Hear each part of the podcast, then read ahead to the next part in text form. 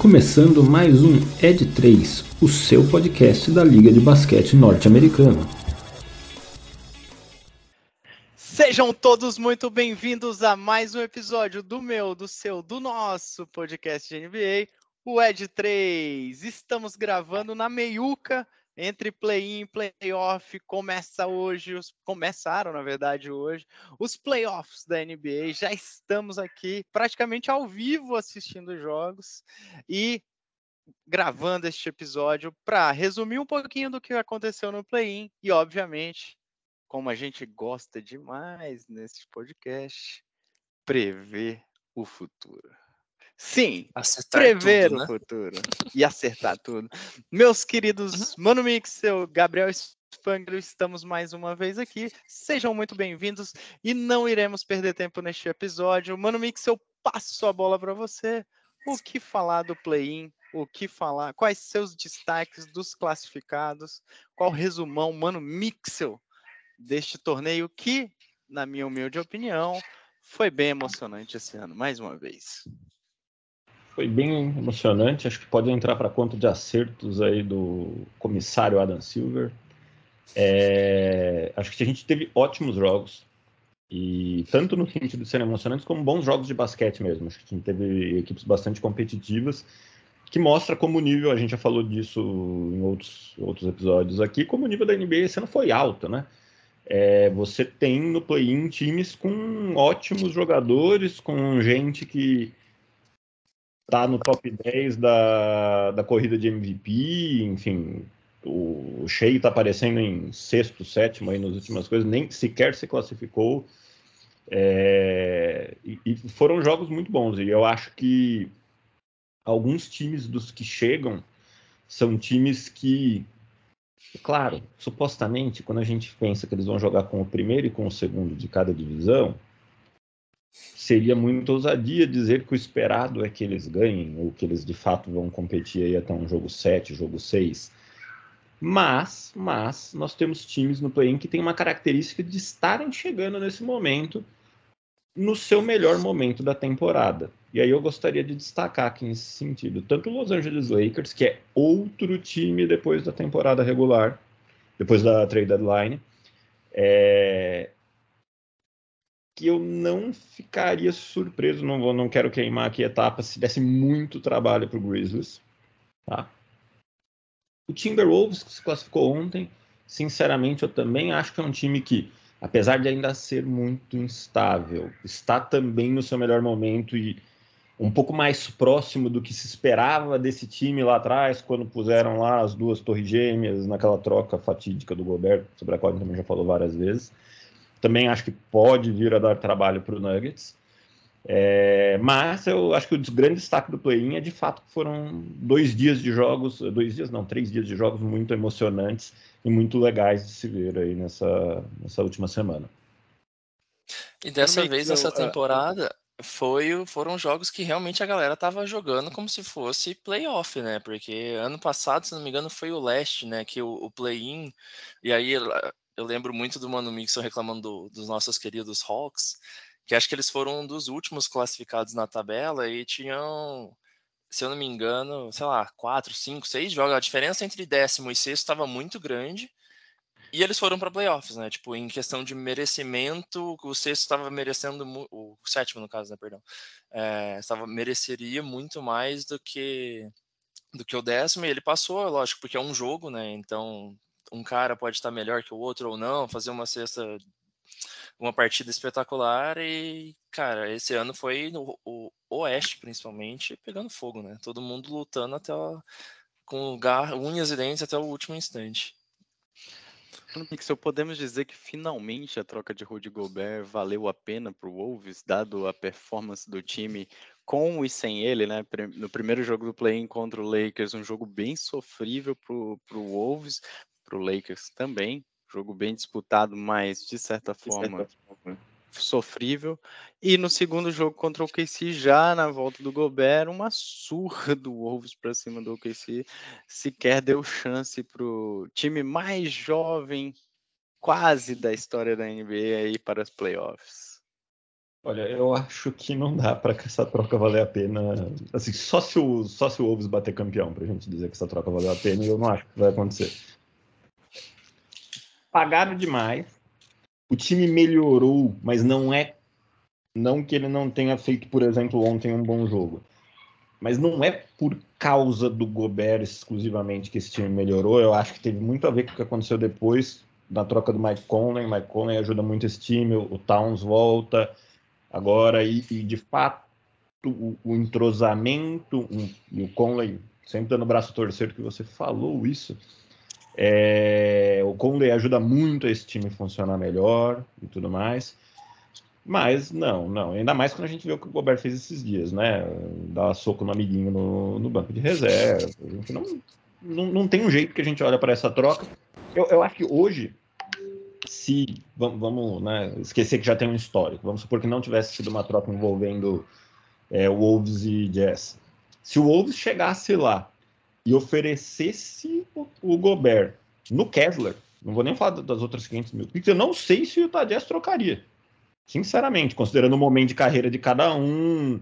Tudo bem que entra o momento do time também, né? Mas eu não, não sei. Então, assim, não dá para falar com uma troca que, além do Kessler, teve um monte de outras coisas é, e que ainda forçou o Wolves a fazer mais uma troca que, na minha opinião, é bastante duvidosa, de abrir mão do Daniel Russell, com seus problemas é um bom jogador de 26 anos, para receber um bom jogador também, mas de 35 anos com um contrato não muito bom é, para conseguir arrumar a confusão que estava ali. Então, não, não, jamais vou achar essa troca boa.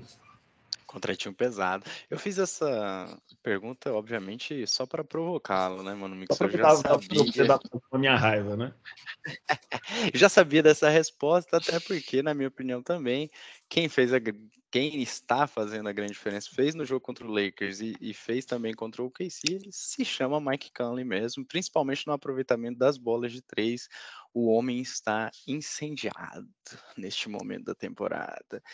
E do outro lado, então, só para resumir a quem nos ouve, do lado oeste tivemos Los Angeles Lakers e Minnesota Timberwolves classificados. O Lakers pega o Grizzlies na primeira rodada, enquanto o Wolves pega o é, Denver Nuggets, o time de melhor campanha, também na primeira rodada. Do outro lado, tivemos o avanço de é, Atlanta Hawks e Miami Heat. O Hawks que surpreendentemente ganhou do Heat no primeiro jogo de play-in, se classificou com apenas uma vitória, né, um jogo, e o Heat teve que sofrer, perder o primeiro para o Hawks e teve uma partida bem dura contra o Chicago Bulls ontem para se classificar. Que falar desses dois e daqueles também que já deram adeus, Gabriel Spanger? Eu acho que o, que você comentou do, do Hawks foi a surpresa de todo mundo, né? Porque você lembra do ano passado que teve essa mesma série de playoffs que foi Heat Hawks, ou o Heat deu aquele sufoco gigantesco no, no Trae Young e todo mundo, pelo menos eu achava também, que era, pô, vai ser a mesma coisa, né? Uh, se eu não me engano, eles se enfrentaram também quatro vezes ao longo da temporada regular e também foi super vantagem do Heat. Eu acho que ficou 3 a 3, 4 a 1. Tipo, acho que o Hawks é um jogo só de, de todos que eles jogaram. Então, assim, era para ser mais uma vez de todo o histórico recente. Ah, vai muito bom, vamos lá. Mas foi uma surpresa boa, né? Eles encaixaram ali uma, uma, certa defesa ali, né? Que a gente sempre comentou que é, acabava sendo um problema inteiro ao longo para o Hawks. Eles conseguiram é, fazer isso. O Capela teve uma partida monstruosa e, e aí, o outro lado, o Hit que fez essa é, acho que ele só pegou muito aí na, na, passou do Bulls bem no finalzinho que o Jimmy Butler realmente falou, cara, vamos lá, porque pelo menos dá mais um passo. Também tem um mérito, mérito ou demérito do Bulls, né, de acabar deixando o jogo pro, pro final, né, acabando soltando a bola no, no final e aí o, o Hit levou a melhor. Mas aí também queria a gente dá adeus, né? Principalmente aí para Pelicans e Raptors, acho que são algumas das, das decepções talvez da, da temporada, né? Acho que pro lado do Pelicans talvez fica cada vez mais clara essa dependência gigantesca que tem do, do Zion, né? Um time que a gente começou a falar no começo da temporada que, pô, ele foi primeiro lugar na Conferência Oeste. E aí veio caindo, caindo, lógico, sofrendo absurdamente com lesões. Não só dele, mas o Ingram também é, ficou vários jogos aí lesionado e foi o Brandon Ingram que, que ele. O próprio CJ é, McCollum também, né, Gabi? O CJ também. Então, você, o, o Ingram foi o cara que deu a, o ressurgimento no Pelicans na resta final, né? Tentando sair da cinza ali, o, a, a Fênix ou o Pelicano, né? Ressurgindo das cinzas, mas. Nossa. Essa aí foi boa, hein? Essa aí foi, foi, foi boa. Ah, velho. Ave não... Pelicans, que isso. Ave Pelicans, com certeza. Desculpa a piada, Carlos Alberto, mas deu, deu bom. é, mas aí, cara, essa dependência é muito grande de, de, de dos caras e, e a, o problema das lesões. Então, e o mesmo pro lado do Raptors, né, que veio aos trancos e barrancos ao longo dessa temporada inteira, que acabou dando adeus. Acho que é uma tem várias decisões cruciais a serem tomadas aí para ver o que, que vai fazer para a próxima temporada. Boa, Gabs. Mano Mix, algum destaque desse play-in da Conferência Leste? Além, acho que o Gabriel tocou muito bem na performance monstruosa de Clint Capella contra o Miami Heat. 21 rebotes, o homem não deixou espaço no garrafão para ninguém. Olha, eu queria vou destacar outra performance individual, que é no caso da filha do DeMar DeRozan, a DeRozan, que foi fundamental na vitória do, do contra o Toronto. E, e pasme, né? Ela foi fundamental porque ela teve uma atuação decisiva para conseguir colocar o time de Toronto numa, num aproveitamento de 50% da linha de lance livre, que é um aproveitamento ridículo para um time profissional da NBA, né? Estamos na faixa de uns 80% de média. Cara, para é, qualquer time profissional de basquete, esse aproveitamento é ridículo, não só da NBA. É, e ela basicamente fez isso gritando na hora que. gritando de forma bastante contundente estridente na hora que eles iam cobrar os lances livres. E aí fica aqui a conta. Seguinte conta. É... O Miami Heat, inclusive é um bom time de aproveitamento de lance livre, por causa do Jimmy Butler, também conhecido como Jimmy Bucket. É... O cara não erra lance livre, velho. Fez Incrível 28 de 32 no segundo jogo, quando o DeAr DeRozan não estava presente. Projetando 50% de aproveitamento, eles teriam feito 16 de 32, o que é 12 pontos a menos. E o Heat ganhou o jogo por exatos 11 pontos. Então fica muito claro aqui o que fez diferença para quem está agora jogando o play-in aqui contra o Bucks. Ou seja, lutaram tanto para ver quem vai levar um atropelo do Bucks na primeira rodada do, dos playoffs. Mas enfim, era, era esse meu destaque do, do play-in do leste. Bom, eu, eu vou fazer da, igual o Gabriel fez. Gabriel destacou o Pelicans e o, e o Raptors. Eu vou destacar o OKC e os nossos amigos do. Caramba, me fugiu. Vamos, vai dar certo. E os nossos amigos do Bulls, desculpa. Do Bulls. É, acho que o Bulls, e eu, eu, ia começar por eles, inclusive, acho que o Bulls, principalmente, não dá para jogar tudo fora. Incrivelmente, eu não sei por que eu vou falar isso, mas eu vou falar. Acho que o Patrick Beverly fez muito bem esse time do Bulls, e eu acho que principalmente na partida de ontem contra o Heat, é, o Hit começa a ganhar força e a conseguir atacar melhor o Bulls no momento em que ele vai para o banco, dadas o número de faltas. Ele vem fazendo uma marcação extremamente agressiva no perímetro e principalmente em cima do Jimmy Butler. Então acho que não dá para jogar tudo fora. Acho que o Bulls voltou a ter uma ótima defesa como tinha lá na temporada passada, no comecinho da temporada passada, onde foi um time que surpreendeu muito a gente. É, e eu acho que isso é assim, bem positivo olhando para frente, olhando para o futuro do Bulls. O OKC, eu acho que é um time que vai dar muito trabalho daqui para frente. Um time jovem, com uma ótima aquisição para a temporada que vem, que é o Chat. É, já fez bastante nesse, nessa temporada. Acho que tem uma super estrela que é o Shai. É, e com um basquete que é extremamente envolvente, com um técnico muito bom e que, eu, e que concorrendo, inclusive, né, é um dos três finalistas ao prêmio de coach do ano, melhor técnico do, do, do ano. Então, acho que esse time do OKC, mais azeitado ainda, com mais experiência, mais casca e com um técnico muito bom como tem, tem tudo para deslanchar. Diga, mano, Mixel, você.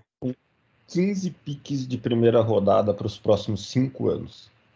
É muita coisa. É, é muita coisa. O OKC e o Jazz vão dominar os drafts nos próximos 20 anos. Tem mais quase. umas 14, 15 de segunda também, né, cara? É um negócio assim. Tem, é muita coisa.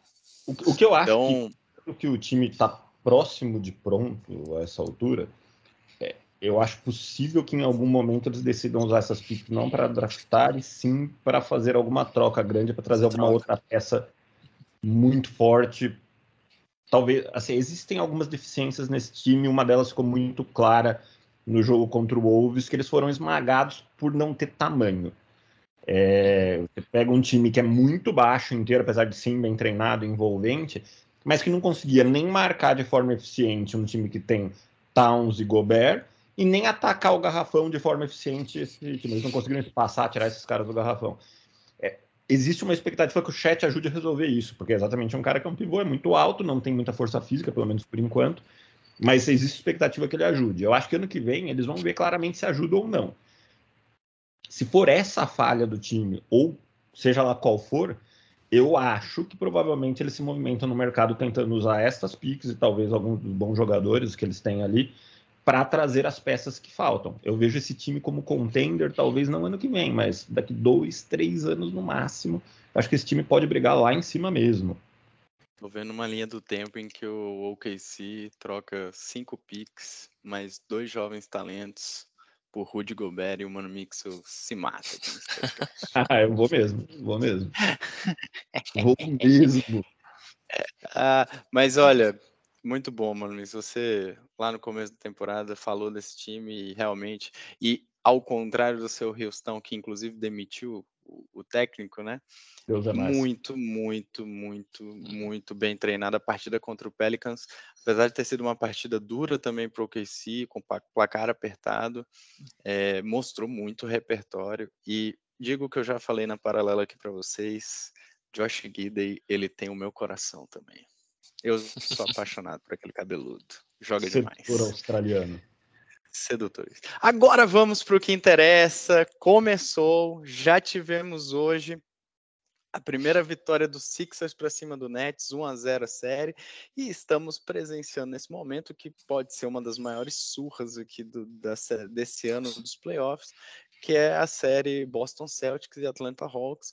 O Celtics vai passando o carro para cima do Hawks. Eu nem vi aqui quanto é que tá, mas estava para lá tá de com 30, 30 pontos. pontos. Tá com 30 pontos exatos na no segundo que quarto, na, no meio tempo. E quatro. É, eu acho que vai ser uma série bem, bem pegada mesmo, bem equilibrada.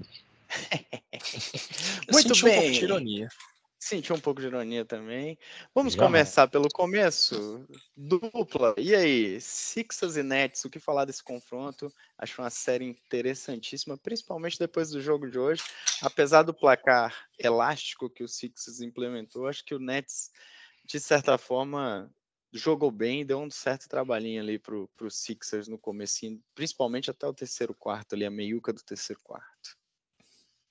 É, isso aconteceu, o jogo ficou 121 a 101, 20 pontos de diferença para o Sixers, né? É, apesar de uma atuação relativamente discreta do Embiid, né? Que essa ser discreto para o Embiid é jogar mais, colocar mais de 20 pontos para dentro aí. Não, não, lembro exatamente aqui, só pegando o número, ele fez 26 pontos. Então, assim, isso é meio que ser quase que meio que discreto. É, eu acho que o, Sixers ele é muito mais time, né? Então você tem um núcleo bem mais robusto ali. O, o Nets, apesar de ter melhorado bastante, né, após a trade deadline, ele conseguiu é, sobreviver de novo, né? Acho que depois de todos os o caos que se instaurou no Nets na temporada passada, esse ano, ele voltou, né? Então. Você ia, começa... você ia falar uma Fênix de novo, né? Não, sobreviveu não de novo. Vez, não. Ele quase... sobreviveu, está quase renascendo. Não, não é do pior que dessa, não. Não, não tem o, o uma ave no, no, no Brooklyn ali. É, mas, cara, é um, um, time que você tem um, um, monstro que é o Joel Embiid, provável MVP dessa, dessa temporada cestinha da temporada, né? Sempre tem as controvérsias ali. Saiu a última corrida para MVP e o, e o Joker acho que subiu, se eu não me engano. Né? Então sempre tem aquela, mas pô, seria a vez do, do Embiid, né? Tudo que ele tem feito. Uh, e o Nets, acho que por, por ser um time um pouco mais inexperiente, né? Até mesmo você via no, no jogo algumas alguns erros bobos, né? O pessoal talvez estava desesperando ali. Lógico que é um primeiro um primeiro playoff de muita gente ali, provavelmente, né?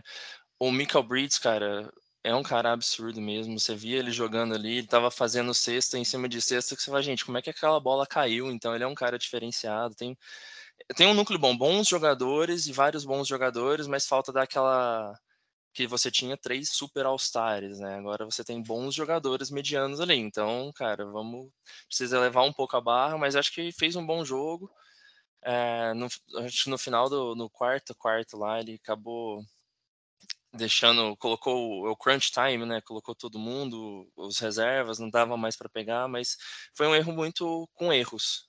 Um jogo com, com muitos erros e o, acho que foram mais de 15, 20 pontos, se eu não me engano, que o Sixers aproveitou desses erros. Então acho que essa maturidade e o time muito mais completo dos Sixers, cara, super favoritos. Mano, Mixel, por onde passa o sucesso aí para cada time? O, o Nets, se quiser virar, e o Sixers, se quiser atropelar ou se quiser vencer, né? Continuar mantendo a liderança e passar nessa série. Cara, eu acho, sinceramente, muito difícil a gente ter uma surpresa nessa série. Acho que, para mim, é Sixers no máximo em cinco jogos. É... Acho que o maior problema do Sixers é jogar na mesma divisão de, de Celtics e, e Bucks, porque é um time que é profundo, é um time que tem muita qualidade. É eu não amo o Doc Rivers, mas é um time que tem um padrão de jogo, que tem um jogo estruturado e organizado.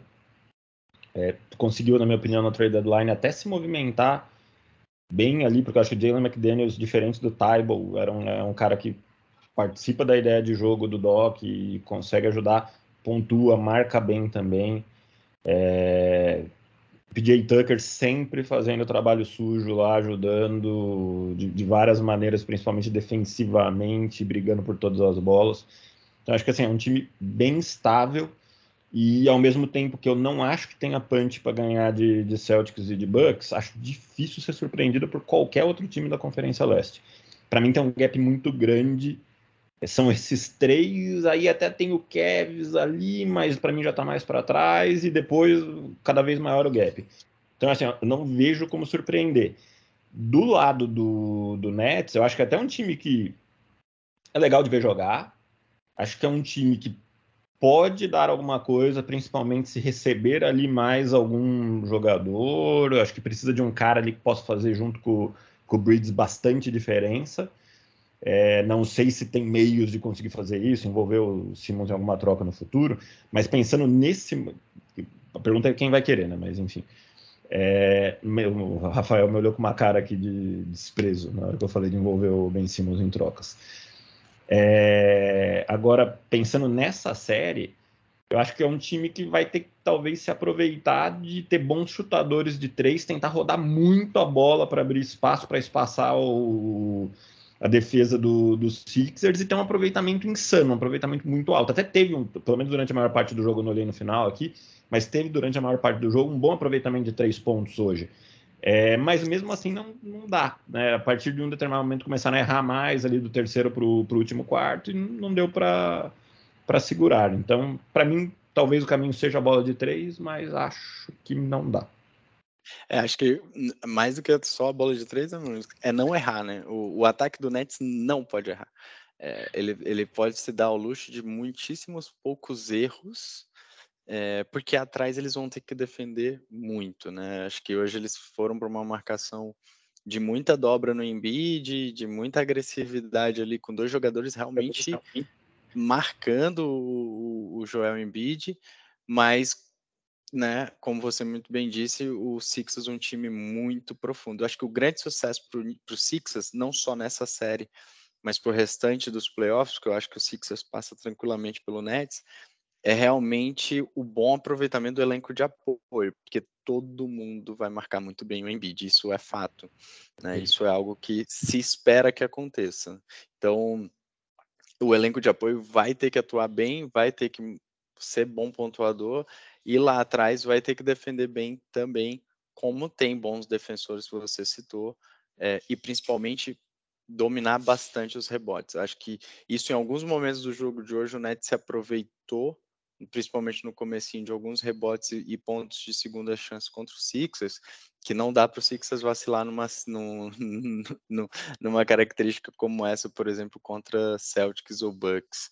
Né? Celtics primeiro, se for o caso, e Bucks depois numa eventual final de, de conferência. Muito bem, vamos para o próximo. Eu vou pular de conferência só para a gente dar uma bagunçada aqui. Vamos falar já então de Denver, de Denver Nuggets e Minnesota Timberwolves. Falamos um pouco aqui do Wolves, mas queria ouvir vocês é, sobre esse confronto. Acredito eu, apesar do meu eu ter falado pelo do, do equilíbrio do lado oeste, mas eu acredito que o Denver, e aí não sei se vocês concordam comigo, mas é o grande favorito dessa série.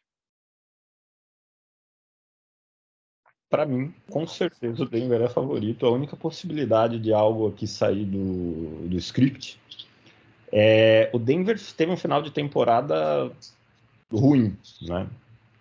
É, mas ao mesmo tempo que foram, foi uma quantidade de jogos relativamente grande, jogando mal e tudo mais, é, a gente tem que levar em conta que a liderança deles no Oeste nunca teve ameaçada mesmo com tudo isso. Ou seja, não houve um grande incentivo para que o time virasse a chave de novo e aumentasse drasticamente o desempenho deles.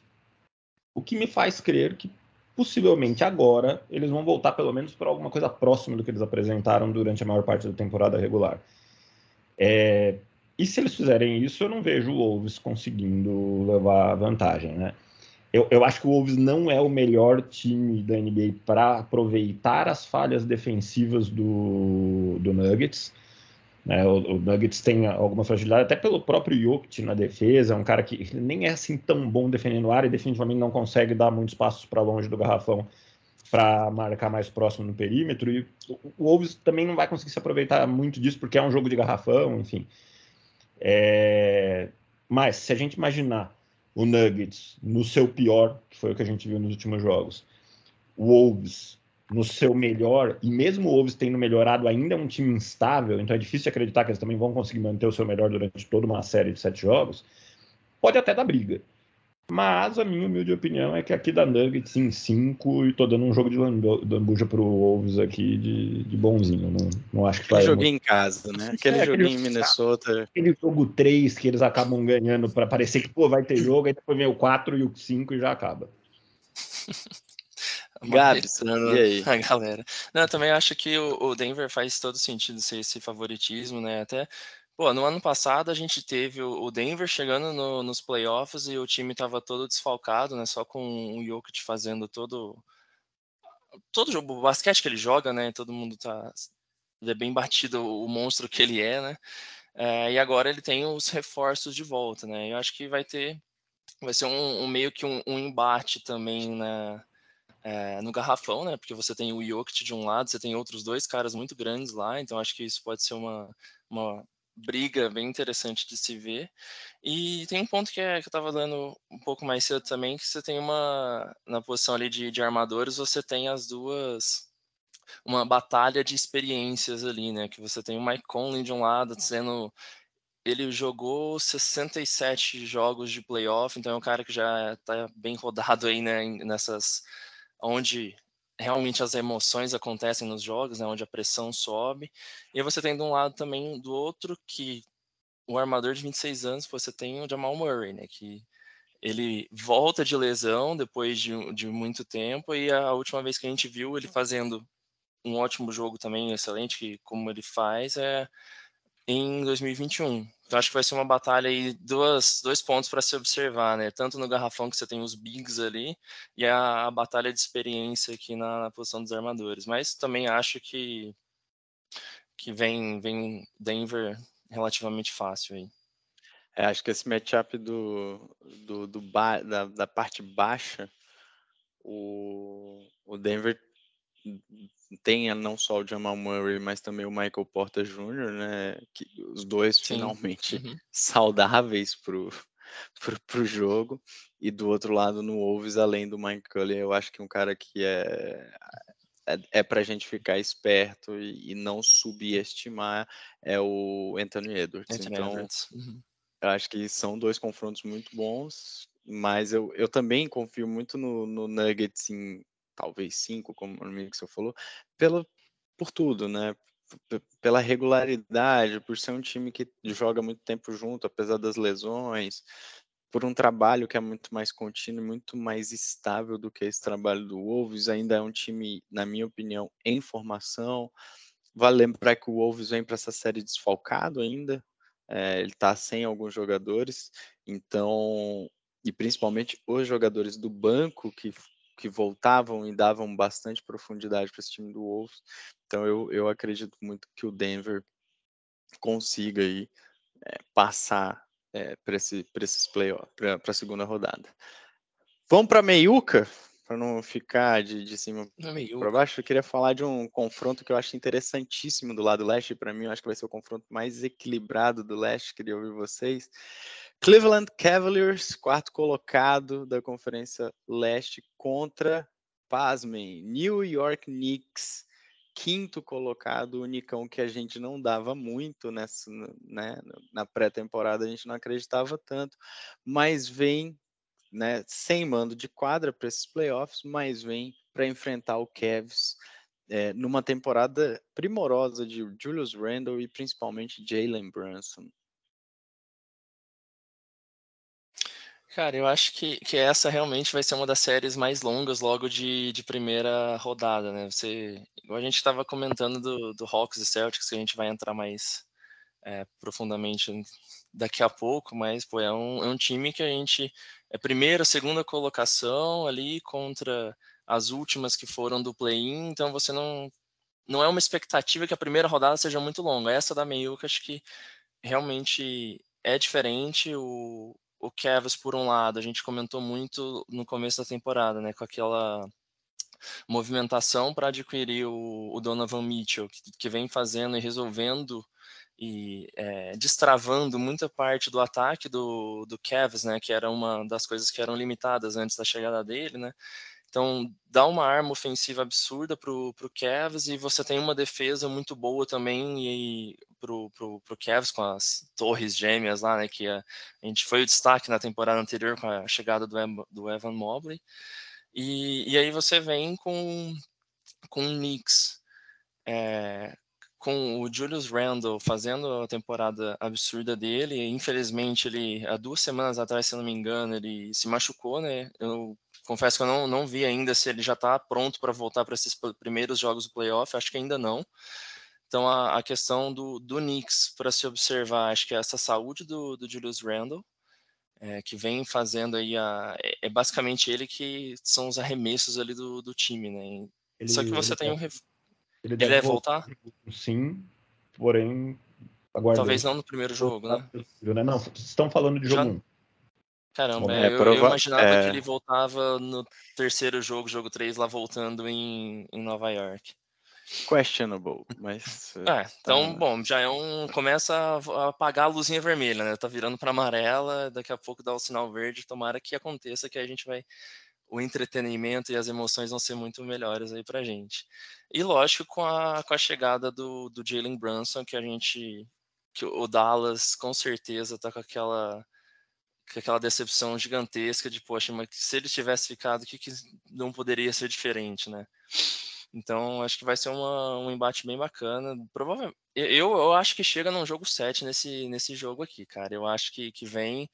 Meu palpite é, é chegar o, o Mitchell, o Mitchell não, o, o Cavs na, na frente em sete jogos aí, mas acho que vai ser um embate bem bacana. Concordo, o embate acho que é bem interessante. Para mim, Cavs em 6. E basicamente porque eu acho que no fim do dia, apesar de eu concordar com absolutamente tudo que você falou, Gabriel, é, eu acho que ainda existe um gap de qualidade entre os times. É, acho que o Cavs é melhor. Sim. E o Cavs, quando a gente olha, né, o Cavs tem uma, forma, uma formação até curiosa, né? A gente tem dois pares de jogadores relativamente parecidos nas duas pontas da quadra, vamos chamar assim. Mobley e. Fugiu o outro pivô. Allen, Jared Allen. Allen. Jared Allen. É, Mobley e Allen deveriam bater cabeça, mas incrivelmente não batem, funciona. Muito pelo Mobley, eu acho que o Mobley é muito a chave disso funcionar, que ele é um cara realmente espetacular. É, tem, ele tem mais mobilidade, do, muita mobilidade para um pivô, enfim, acaba conseguindo, conseguindo ajudar muito. É, e também Garland e Mitchell do outro lado, que são dois grandes guardas e que poderiam bater cabeça, porque são dois caras que gostam de ter bola na mão e tudo mais, mas eles também fazem funcionar e esse time funciona bem. É, e aí eu acho que é muito talento versus um Knicks que é bom, que cresceu demais entre temporadas, sem a menor sombra de dúvida, acertou a mão demais no Jalen Brunson. Demais, demais, demais. Lembrando que foi uma assinatura né, no mercado de, de, free agents, ou seja, agent, é. sequer pagou alguma coisa numa troca. Está pagando, óbvio, um salário alto, mas um salário que ele já está fazendo valer bem demais. Então deixou de ser. Havia uma preocupação: será que estão pagando demais pelo Jalen Brunson? Agora ninguém mais acha que está pagando demais. Se eles eventualmente quiserem trocar o Jalen Brunson, pode ter certeza que vai ter gente interessada por esse salário aí. É, então, assim, eles realmente trouxeram o Jalen Brunson de graça. E acho, inclusive, que o Jalen Brunson é parte da evolução do Julius Randle, porque ele tira a responsabilidade de armar o jogo muitas vezes da mão do Randle é, e ajuda demais a dividir aí a, pressão de decidir os jogos, a pressão da marcação, enfim é, acertaram demais a mão mesmo. E, enfim, tem outros jogadores aí que se destacaram bem ao longo da temporada, acho que estão de parabéns, tendência a melhorar para outros anos, né? Mas acho que não dá para encarar o Kevs, não. Kevs em seis para mim. É, apesar do Julius Randle ainda continuar com aquela mania que esse ano está dando certo, de arremessos ultramente forçados, né? O Julius Randle é uma versão mais velha, na minha visão, aí, do, do, do Jalen Brown, naqueles né, arremessos extremamente forçados. Só que, obviamente, acho que o Jalen Brown tem mais habilidade para esse tipo de arremesso que o Julius Randle. Concordo com vocês em quase tudo. Eu acho que, surpreendentemente, nessa série da Knicks, eu não sei porquê, mas. Seu coração. Minha... Meu coração tá dando laranja e azul aqui pro, pro Knicks. Né? Acho que é um confronto para mim equilibradíssimo. Eu acho que o Thibodeau esse ano acertou muito bem o Knicks, não só graças ao Jalen Brunson, que destravou todos os problemas de ataque, assim como o Donovan Mitchell destravou praticamente todos os problemas de ataque do Cavs. Acho que são dois times muito parecidos, até em história de construção do time. É, não acho que o Evan Mobley vive uma temporada tão boa quanto ele viveu na temporada passada, apesar dele estar tá uhum. concorrendo, para mim, injustamente ao prêmio de melhor defensor do ano, não acho. É, e, então, acho que ele vem no momento de baixa nessa temporada. O Allen também não. Eu, eu não vejo as duas torres tão bem é, quanto a gente viu na temporada passada, óbvio, também tiraram tirou-se bastante a, a, bola da mão desses caras, porque o Donovan Mitchell ele é um cara que traz o jogo muito para ele, né? É, a, concordo que a gente ainda tem o, o Cavs ainda tem o Garland, mas é, o Cavs não tem, na minha visão, uma profundidade tão boa quanto talvez o Knicks até tenha. Porque o time titular do Knicks é bom, tem se mostrado bom, né? Acho que além dos nomes que vocês falaram, acho que o Quickley está numa ótima temporada, o Mitchell Robson está numa ótima, uma ótima temporada também, e o time tem um banco relativamente. A segunda rotação do Knicks não é tão ruim. A segunda rotação do Cavs, na minha visão, não é tão boa. Então acho que em termos de profundidade, o Knicks, apesar do Thibodeau não gostar muito de deixar o time titular descansando, né? Mas eu acho que o Knicks nesse ponto se sobressai até um pouco em relação ao Cavs, porque tem mais jogadores, talvez até para mudar o jogo, a depender de como ah, cada, uma, cada uma das partidas dessa série se comporte. Muito bem, vamos voltar lá pro lado é, oeste, porque também na meiuca de lá tem um confronto que é pauleira, meus amigos. Los Angeles Clippers e Phoenix Suns. Na verdade, Phoenix Suns, né? E Los Angeles Clippers, o Suns tem mando de quadra, terminou em quarto, enquanto o Clipão reagiu no finalzinho da temporada, engatou uma série de vitórias, o time se encaixou com Russell Westbrook e vem, é, mesmo sem Paul George, é, mas vem com Kawhi e companhia para pegar o Fascinora. Kevin Durant e o Phoenix Suns. Durant não perdeu com o Suns ainda. E olha, que série também. Olha, realmente acho que é uma grande série, uma das mais legais da primeira rodada. É... Na minha opinião, talvez a mais legal da primeira rodada, empatada com Kings e Golden State. É... Vamos chegar lá, vamos chegar lá. Mas, se esse time do Suns ficar saudável, Não é que eu acho que não dá pro Clippers, é que eu acho que não dá para ninguém. Sinceramente. Chega muito longe, né? Ah, eu, eu fiz aqui hoje o exercício aqui no, num grupo aqui, tem um negócio que chama Bractologia, que talvez quem ouve por aí gosta, que é você ir lá e preencher o, todos os brackets do, dos playoffs, né? E depois vai pontuando, como se fosse um bolão de Copa do Mundo aí. E eu fui, fui, pensei no, no meu bate Suns campeão, tá ganhando até do Bucks. É... Será que tem uma revanche aí das eu, temporadas eu, passadas? Para mim tem grandes chances de ter uma revanche, porque eu não vejo ninguém no leste ganhando do Bucks. E se o Santos ficar saudável, eu também acho que ninguém no oeste ganha. Cara, assim, putz, é, é, o time do, do Santos, assim, eles perderam profundidade também para fazer a troca do Duran, tá claro isso. É, mas primeiro que eu acho que eles têm um técnico muito bom no Monte Williams, que consegue fazer caras que talvez não sejam assim tudo isso, de alguma forma participar do, do time e de forma produtiva. Cara, quando você olha para ter Chris Paul, tudo bem, não é mais o Chris Paul de duas temporadas atrás, talvez, mas, mas é o Chris Paul ainda, é um, é um armador muito bom. Devin Booker, Kevin Durant, Aiton, desculpa, Maranhão, mas é um pouco. Não, mas é, não, time, eu concordo. É, cara, é muito difícil bater de frente com esse time. Eu acho que o Clippers não consegue, tá? Apesar do Clippers ser um bom time. É, para mim, Suns em 5, no máximo Suns em 6, mas eu vou com Suns em 5, salvo, de novo, lesões. Aí tudo pode mudar. E lesões pro, pro outro lado também, né, cara? Você tem o, o Paul George. É, eu, esses dois times com lesões, cara, é muito complicado, né? Mas assim, acho que você tem. Vai ter um, um duelo ali entre Kevin Durant e Kawhi Leonard que vai ser muito interessante de, de assistir, cara. Uh, eu tava dando uma olhada aqui, só números do Kevin Durant a gente trazendo, né? Só, é só colocando o, como ele é um monstro, né? Ele chutou Vamos lá, ele chutou 68% no, no garrafão, basicamente, né, os, aquele muito próximo, 56% de mid-range, 40,4% de três pontos e 92% de, de linhas de lance livre, né? Então, assim, é um cara absurdamente que muda qualquer é, time que ele seja encaixado. Acho que sempre muda qualquer esquema, esquema tático, mas muda para melhor. Então, assim, acho que vai ser bem interessante. O do outro lado, acho que é lógico que não é consistente sempre, mas você teve lá o Russell Westbrook fazendo, trazendo até uma certa melhora no pro Clippers lá, e, e teve o último jogo lá, aquele embate clássico ali entre LeBron e Westbrook, né, que basicamente a galera toda tava deixando o Westbrook arremessar e tava caindo, por incrível que pareça, né. Então assim, pode ter uma ou outra noite inspirada dele que que ajuda ali. E, cara, você tem simplesmente o Kawhi Leonard lá que. Eu tava lendo, cara, eu não lembro de quem que foi o, o comentário que falou que, pô, você fica até assustado quando o Kawhi Leonard vai arremessar, porque parece que ele tá arremessando uma, uma bola de tênis, de que a bola some no tamanho que o cara é, ele, pô, isso. O cara é gigantesco no ataque, na defesa também, acho que vai ser bem, bem bacana. Para mim, acho que vai Suns em, em seis ali.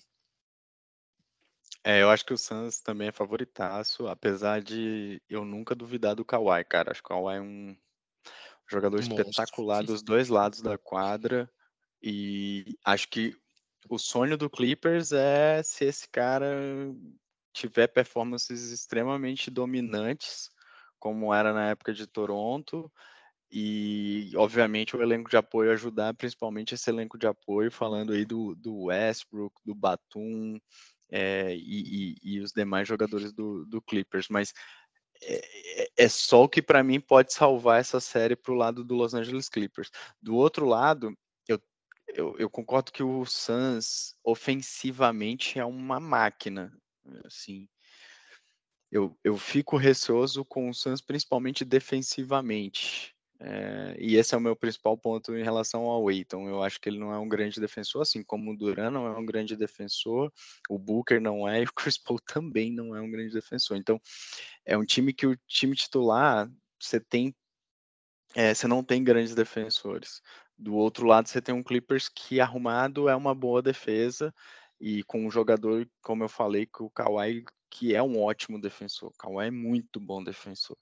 Então, acho que hum, pesando os dois lados, o Suns consegue se sobrepor a talvez uma boa defesa e uma boa armação de defesa do Clippers, é, armada aí pelo Tailu, mas não vai ser suficiente, na minha visão, também para o Clippers avançar, vai dar Suns. Eu acho, mas acho um confronto bem interessante, assim, eu não acho que vai ser uma vida tão fácil para o Suns, especialmente os jogos que o Suns jogar fora de casa. Eu acho que vão, vão ser jogos bem complexos, apesar de eu achar que no final o Suns vai impor a superioridade técnica, principalmente que tem em relação a, esse elenco do Clippers. Muito bem, meus amigos. Falamos das meiucas. Vamos voltar para o topo, porque a gente não falou do topo do leste. Uma série que eu acho que é mamata. A gente vai perder pouquíssimo tempo aqui comentando. O Mano Mixel até já antecipou os palpites dele. Mas Milwaukee Bucks, Miami Heat, Milwaukee primeiro lugar da Conferência Leste, pegando o Heat que vem aí, a gente já falou no começo desse episódio, cambaleante após uma rodada de play-in.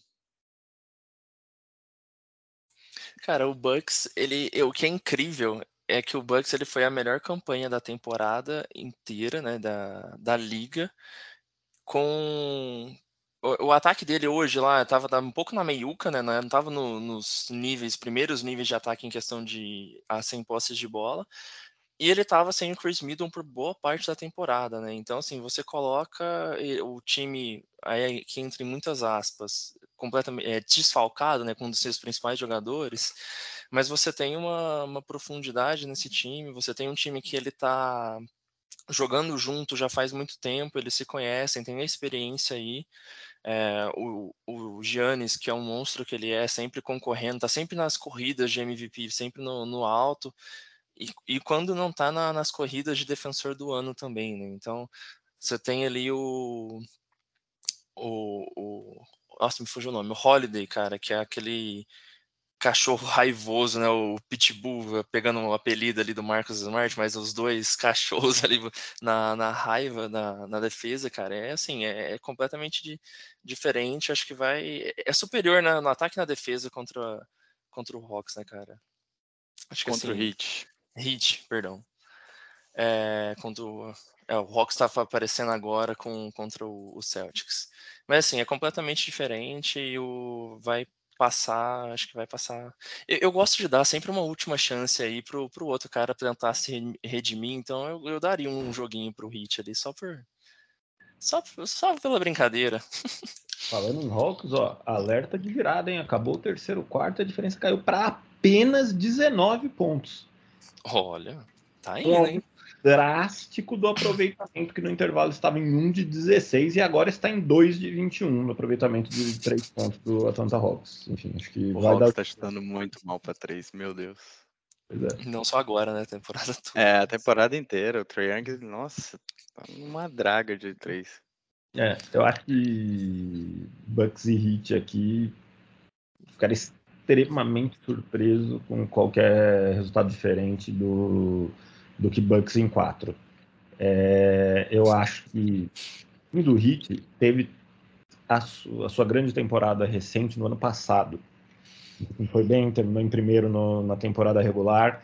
É, mas a gente chegou a falar aqui, né? Eu tinha a opinião de que o time tinha feito tipo, o melhor que ele podia. O Spolster tinha conseguido tirar o melhor de todo mundo e ainda assim não tinha sido suficiente. É, no Você caso falou isso mesmo.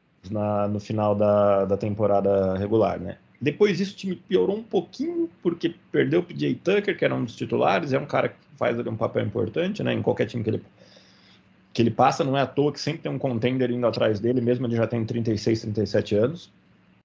É, e essa temporada o encaixe não, não, funcionou tão bem, então é um time bastante mais fraco do que da temporada passada. E a gente viu isso no play-in, né? Um time que perdeu do Atlanta Hawks, que vocês sabem aqui minha opinião um tanto Vamos chegar neles.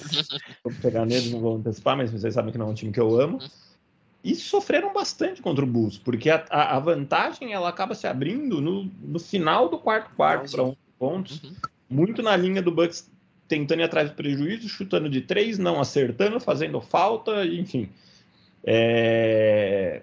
porque não, não foi um jogo de um jogo tranquilo que talvez um placar de dois dígitos ali com 11 pontos possa dar a entender. Parecer, né? É, definitivamente não foi um jogo tranquilo.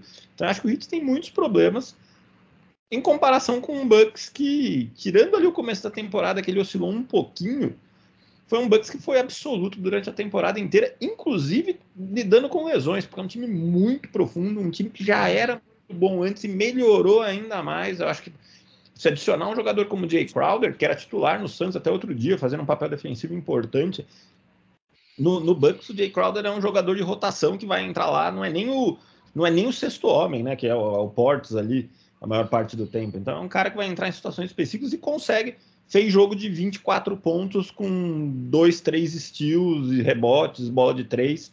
Agora nessa, nesses últimos jogos de temporada regular, quando o Bucks descansou titulares. Então, assim, muito difícil acreditar que vai acontecer alguma coisa nessa primeira rodada diferente de Bucks 4 a 0 totalmente absoluto.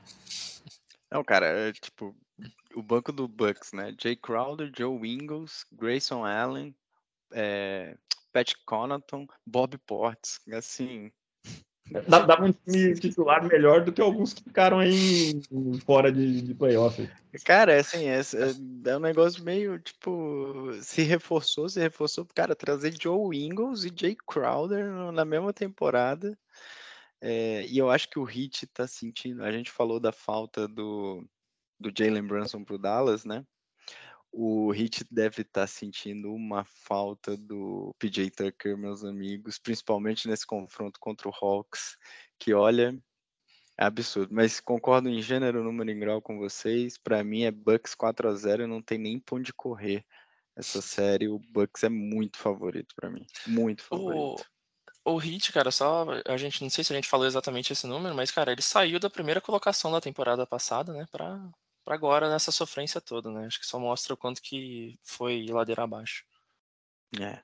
Muito bem, voltamos para o Oeste. Estamos chegando quase no fim. Faltam duas, três séries aqui. Lakers e Ursinhos Carinhosos de Memphis. Melhor eu vou deixar para o final, é óbvio. Com certeza. Mas Los Angeles Lakers, sétimo colocado, contra Memphis Grizzlies. Esse, esse confronto também é. Isso vai ser tudo, interessante. Tudo pode acontecer, inclusive nada, hein? Olha, eu acho que aqui pode ser muito complicado pro Grizzlies, tá? Grizzlies que tem desfalques, é, eu acho que o Lakers que o Grizzlies vai jogar não é o Lakers da maior parte da temporada regular. A gente já falou disso aqui várias vezes. Tudo bem, o time do, do Grizzlies é muito bom. E eu ainda acho que eles são favoritos. Mas é uma série que eu acho que vai no mínimo para um jogo 6 aí. Então, meu palpite vai ser Grizzlies em 6.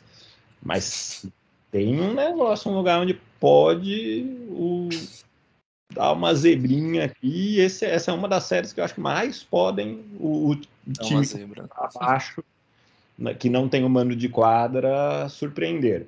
Tem, tem uma que, que eu acho que ainda mais pode acontecer isso, mas é mas essa é a segunda, talvez, aqui no, no nos meus palpites de, de zebra, tá? Então eu vou lá com o Grizzlies em seis, mas já falou várias vezes, acho que o Lakers melhorou demais. A trade deadline foi maravilhosa pro Lakers. O Grizzlies é um time que, primeiro, tem problemas, porque às vezes cria problemas para si próprio, com Dylan Brooks sempre falando mais do que devia e atraindo a atenção do adversário, a raiva contra o Grizzlies. Já Moran já fez muitas aí. Tá sem o Steven Adams, tá sem o Brandon Clark. É, então, são caras que podem fazer falta. É, acho que ainda é melhor, porque tem Jaron Jackson Jr., tem Jamoran, tem Desmond Bain, enfim, ainda é melhor.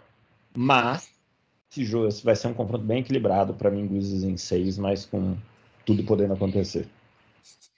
Cara, eu, eu, vi, eu vejo essa série se montando, eu, eu me lembro daqueles vídeos que sempre passam no Instagram, daqueles caras jogando, os asiáticos jogando ping-pong, que é aquele cara, aquele velhinho experiente que tá ali, tipo, só pegando as bolas do outro cara que é jovem e se mata e é uma, assim, um, uma explosão física absurda, né? Então, assim, é um é meio que, por mais que, obviamente, né, depois da trade deadline, a, a idade média do Lakers diminuiu, é um time mais experiente, mas você tem a fisicalidade ali do, do, do, lado do Memphis que eu acho que pode cansar muito, né? O LeBron James que a gente você viu jogando contra o Wolves no, no play-in cansado no final, né? Não sei, uma pessoa cansada, cara, às vezes pode não tomar as melhores decisões, apesar do LeBron James ser LeBron James. É, apesar do LeBron James ser o LeBron James, é, acho que o que você trouxe, né, que o Steven Adams, que é um cara extremamente importante, principalmente rebotes ofensivos ali, né, pro, pro Memphis, desfalcado, e o cara que iria entrar no lugar dele, que é o Brandon Clark, também desfalcado, pô, acho que pode dar uma, uma vantagem ali pro, pro Anthony Davis dentro do garrafão, né, cara? Não sei como que pode acontecer ali.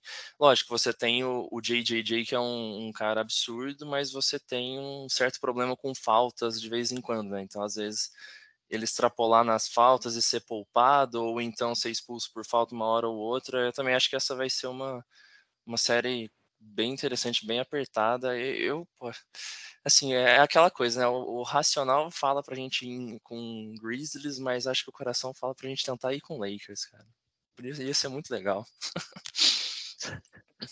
É, cara. O, eu, só, eu só acho, eu, eu também acho que o, que o Grizzlies passa, mas por uma questão de instabilidade do Lakers. Acho que o momento da, de.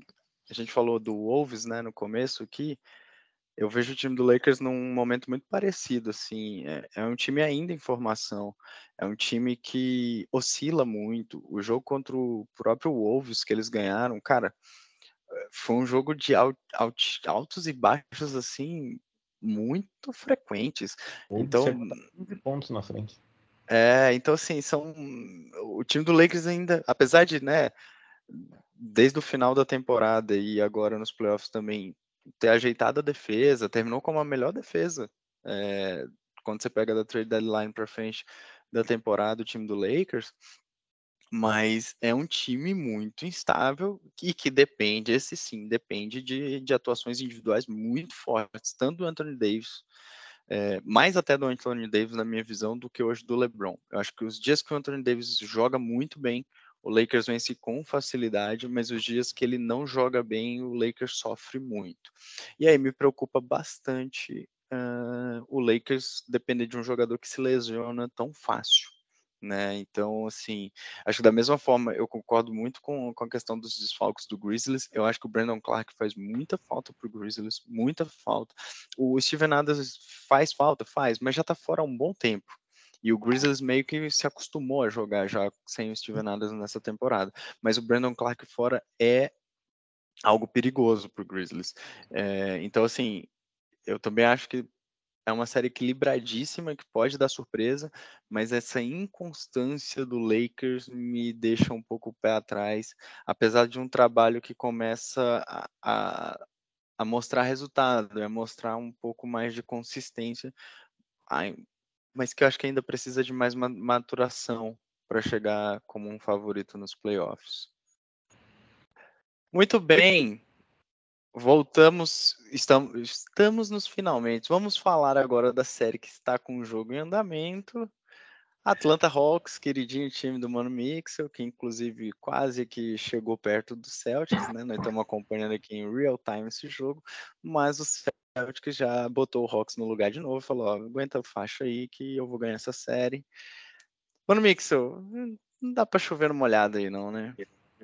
Ah, acho que a gente nem deveria gastar nosso tempo com, com coisa tão, tão vil. É, eu acho que a diferença dos dois times é muito grande. O, o Atlanta Hawks ele, ele, é um bom time tecnicamente, né? Ele tem bons jogadores, tem talento, mas não me parece ter conjunto, não me parece ter, não parece ser um time comprometido, voluntarioso no nível que precisa ser para ser competitivo no, na NBA. É, acho que o Quinn Snyder é um treinador muito melhor é, e acho que refletiu em algum nível de melhora no time já, pode refletir mais, mas ele vai precisar construir um time ali. E aí, quando eu falo disso, não é só de organização tática, é de mentalidade vitoriosa. Isso vai precisar ser construído. É, e eu não acho que em um mês e meio, que é o que ele tem basicamente ali de trabalho, isso é possível. É, estamos vendo aqui em andamento o jogo, o Boston Celtics ganhando com muita facilidade. Acho que vai fazer isso nos quatro jogos, acho que é Celtics em quatro. E chegar ao playoff talvez possa ser considerado bom, olhando que essa temporada do, do Hawks foi e a troca de técnico, enfim. Acho que teve um, um, grande jogo contra o Heat, que até a gente não esperava tanto assim, mas venceu o Heat, venceu bem o Heat. Mas não dá para encarar o Boston Celtics. O abismo é muito grande. Acho que eles só não podem dar bobeira, né, cara? Tipo, ah, tá ganho isso aqui, tá super tranquilo, vamos jogar de qualquer jeito, porque, pô, você tem do outro lado, você tem o Trey Young, né, que pode fazer alguma coisa meio miraculosa e tá só um sustinho, mas. É que eu acho que se der bobeira, não acontece, é não. Celtics em 5. Isso seria dar bobeira. É, exatamente. Seria Celtics em 5, tipo, gente, vamos, pera aí que a gente fez besteira, vamos ganhar isso aqui de vez, vai. Então, tá ganhando por 30 pontos agora, 30 e tantos, mantém esse ritmo aí, o cara tá deitado no chão, tá chutando ele, coitados, mas vai lá. Deixa levantar, não. Eu, eu só um, um pitaco dessa série, eu acho, concordo com, com o, o, lance do Queen Snyder, acho um ótimo técnico, é incrível como ele já conseguiu mudar algumas poucas coisas no, no Hawks, e acho que uma, uma, uma das coisas principais aí dele foi ter resgatado o John Collins, cara. Sim, o John Collins estava muito perdido no Hawks. A gente achou que o John Collins ia ser trocado na trade deadline, é, né? Era um dos jogadores que a gente mais esperava que pudesse ser trocado. Eu, não eu, foi. Acho que o John Collins está sendo mantido em cativeiro em Atlanta, porque não faz sentido nenhum. Toda trade deadline, todo mundo fala, agora vai, agora vai. Agora, isso, isso tem o quê? Três anos? E nunca vai. Só e, e, Astro, não tem outra explicação. É, é e, e, incrivelmente o Queen Snyder resgatou o cara. O cara tá jogando, tá jogando bem, voltou a jogar bem, tá jogando do lado do Capela, o que não era muito comum nos tempos do, do Macmillan, então ou era um ou era outro. Então eu acho que ele conseguiu dar um, uma leve melhora, um, um leve senso de organização esse time do Hawks. Eu acho que é quase um efeito muito parecido com o que o Sabonis deu lá no Kings no, no ano passado, um, um, leve toque de organização, mas que não é suficiente, principalmente com um time que está errando muito arremesso, muito arremesso, muita bola. No jogo contra o Heat, se não é o Capela, principalmente nos rebotes ofensivos, o Heat tinha ganhado. É, o, o, Hawks mais uma vez errou muito arremesso, só que o, o Capela aproveitou muito rebote ofensivo, pegou muito rebote ofensivo, e isso fez o, o, o Hawks ressurgir né, no, no, jogo e conseguir vencer o Heat. Acho que é Boston em, em quatro também, time do Boston extremamente bom, extremamente profundo. Malcolm Brogdon, sexto homem do ano. Ponto. Bora! Última série pra gente acabar o episódio. Eu sei que o Mano Mix tá doido para falar. Sacramento Kings, terceiro colocado da Conferência Oeste, pega o sexto colocado da Conferência Oeste, Golden State Warriors, mais conhecidos como os atuais campeões da NBA. O underdog está aí. Teoricamente. Vai desafiar o atual campeão. o underdog do Golden State, essa é a verdade. Ficou em sexto, Kings classificou em terceiro. Você não acha que o underdog é o Golden State, Rafa? Eu não? prefiro não comentar essa série, eu não consigo ser imparcial nela. Eu, eu, eu acho que ela é uma das séries mais equilibradas, junto, na minha opinião, com a mais equilibrada. Eu ia falar, acho que a gente poderia falar, acho que existe um certo nível de equilíbrio, talvez, entre Suns e Clippers, mas eu acho que vai pender mais fácil para o Suns. Acho que entre Grizzlies e Lakers, mas acho que também vai pender mais fácil para o Grizzlies. Eu acho que talvez seja a série mais equilibrada e onde eu tenho mais dúvidas em relação ao palpite. É, eu, até em solidariedade a você, meu amigo Rafael, com o coração eu, eu, eu estarei com o Kings. É, porém, racionalmente, eu acho que o Golden State ganha em seis. É, acho que o Golden State oscilou muito durante a temporada, mas apresentou melhora na segunda metade. Continua tendo um grande problema de jogar fora de casa, ok, mas apresentou melhora na segunda metade da temporada. Encontrou alguns coadjuvantes melhores. Clay Thompson fez uma boa temporada. É, Curry é o Curry, é, ficou muito tempo lesionado, mas quando voltou, voltou bem. E vai ter a volta do Andrew Wiggins, que eu acho que é um cara muito importante para dar equilíbrio para esse time, né? Vamos ver como vai voltar. Acho que no, pelo menos no primeiro jogo que acontece hoje mais tarde deve ter uma limitação de minutos, deve vir do banco. Ele é... deve jogar no máximo 25 minutos, é o que se espera. Mas eu acho que já durante a série aí, possivelmente no jogo 3, 4, ele já deve ir recuperando aí o seu, seu protagonismo habitual, é, principalmente de acordo com como a série estiver caminhando. É, acho que é parelho, acho que pode sim dar Kings, totalmente, mas racionalmente Golden State em 6. Acho que é um time melhor do que esse ótimo Kings do Mike Brown, bem treinado, bons jogadores, mas Golden State é Golden State. Stephen Curry, Stephen Curry, né? O cara é diferenciado. Cara, o, o, os titulares principais do, do Warriors, quando sempre jogam juntos, eles, os cinco principais, eles ganharam essa temporada é, por 22 pontos de qualquer outra outro quinteto inicial. Então isso eu acho que mostra o, como que eles são é, diferentes, né? E eles ficaram, lógico, na primeira nessa primeira colocação na marca ofensiva, desse quando você avalia quintetos titulares, e a quinta defensiva. Então, isso foi, foi uma análise que o pessoal da NBA fez comparando as 41 41 lineups diferentes que jogaram pelo menos 200 minutos totais. Então, assim, acho que é, é, é um número diferente. Tem esse asterisco com o Wiggins voltando agora, né? Ele ficou vários jogos é, fora por problemas pessoais. É, só que aí do outro lado também você tem o Kings que trouxe o Mike Brown, que pô, foi ex-assistente do Warriors, né? Que conhece muito bem, é, fez um trabalho absurdo. Acho que você tem o, o, Kings tem a torcida inteira do seu lado ali, acho que isso vai dar uma motivação gigantesca. E é, é aquela questão, né? Você fala, ah, eu vou bater nos principais, nos atuais campeões, mas eu tô chegando agora, pô, aqui que eu vou. Tem alguma chance? Pô, acho que eles devem estar na cabeça ali, cara, a gente chegou até aqui, a torcida tá com a gente, vamos mostrar até por que, que a gente tá aqui, né? Acho que seria muito, assim, interessante de ver eles passarem, acho que é, é a história da temporada, né? Da, o time que mais se destacou, mas evoluiu. O Rafa tá, tá até abrindo um sorriso, não chora, fica tranquilo, vai dar certo. Já foi uma puta de uma conquista, mas, cara, acho que racionalmente também vai Warriors em seis, um seis. É, eu vou tentar dar minha opinião imparcial. Eu, assim como eu falei do Nets, eu acho que o Kings não pode errar. Esse é o grande segredo se o Kings quiser avançar. É, ele vai encontrar uma defesa muito melhor do que o restante da temporada inteira, principalmente a própria defesa do Warriors. Vale lembrar aqui, né? O, os dois estão na mesma divisão. Acho que para mim é a divisão mais difícil da NBA, inclusive. É, mas o, eu acho que o Kings não pode errar no ataque, principalmente. Ele tem que ser muito efetivo e tem que ter um aproveitamento ofensivo muito bom, que foi a marca desse time é, durante a, a temporada regular inteira.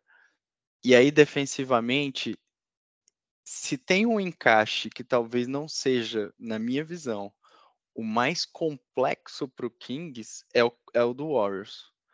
Porque a grande deficiência, principalmente dessa defesa do Kings, é jogar contra times muito altos ou muito fortes no garrafão, porque a gente não tem um garrafão.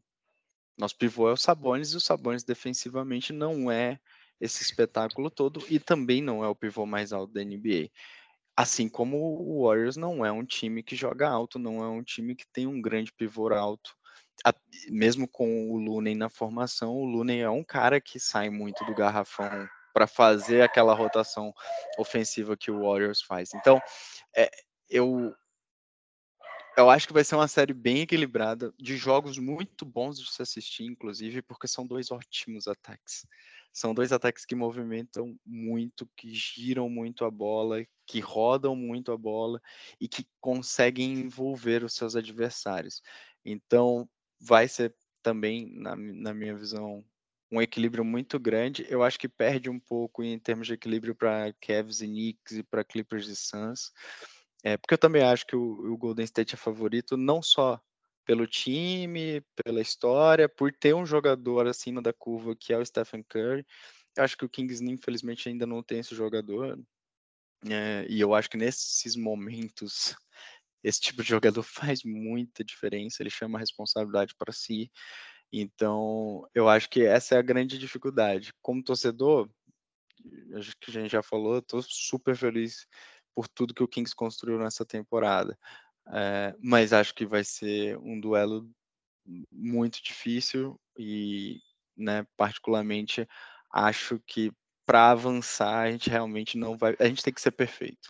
Se não for perfeito, a gente não vai avançar. E a gente vai ter que usar muito bem o mando de quadra. E eu acho que isso é, é fato fundamental, visto que o Warriors teve a pior campanha fora de casa da NBA esse ano. Mas você não deu seu palpite no final. Não, eu falei que o Warriors passa. Acho que é 4x3, eu não acho que vai ser 4x2, não. 4x3?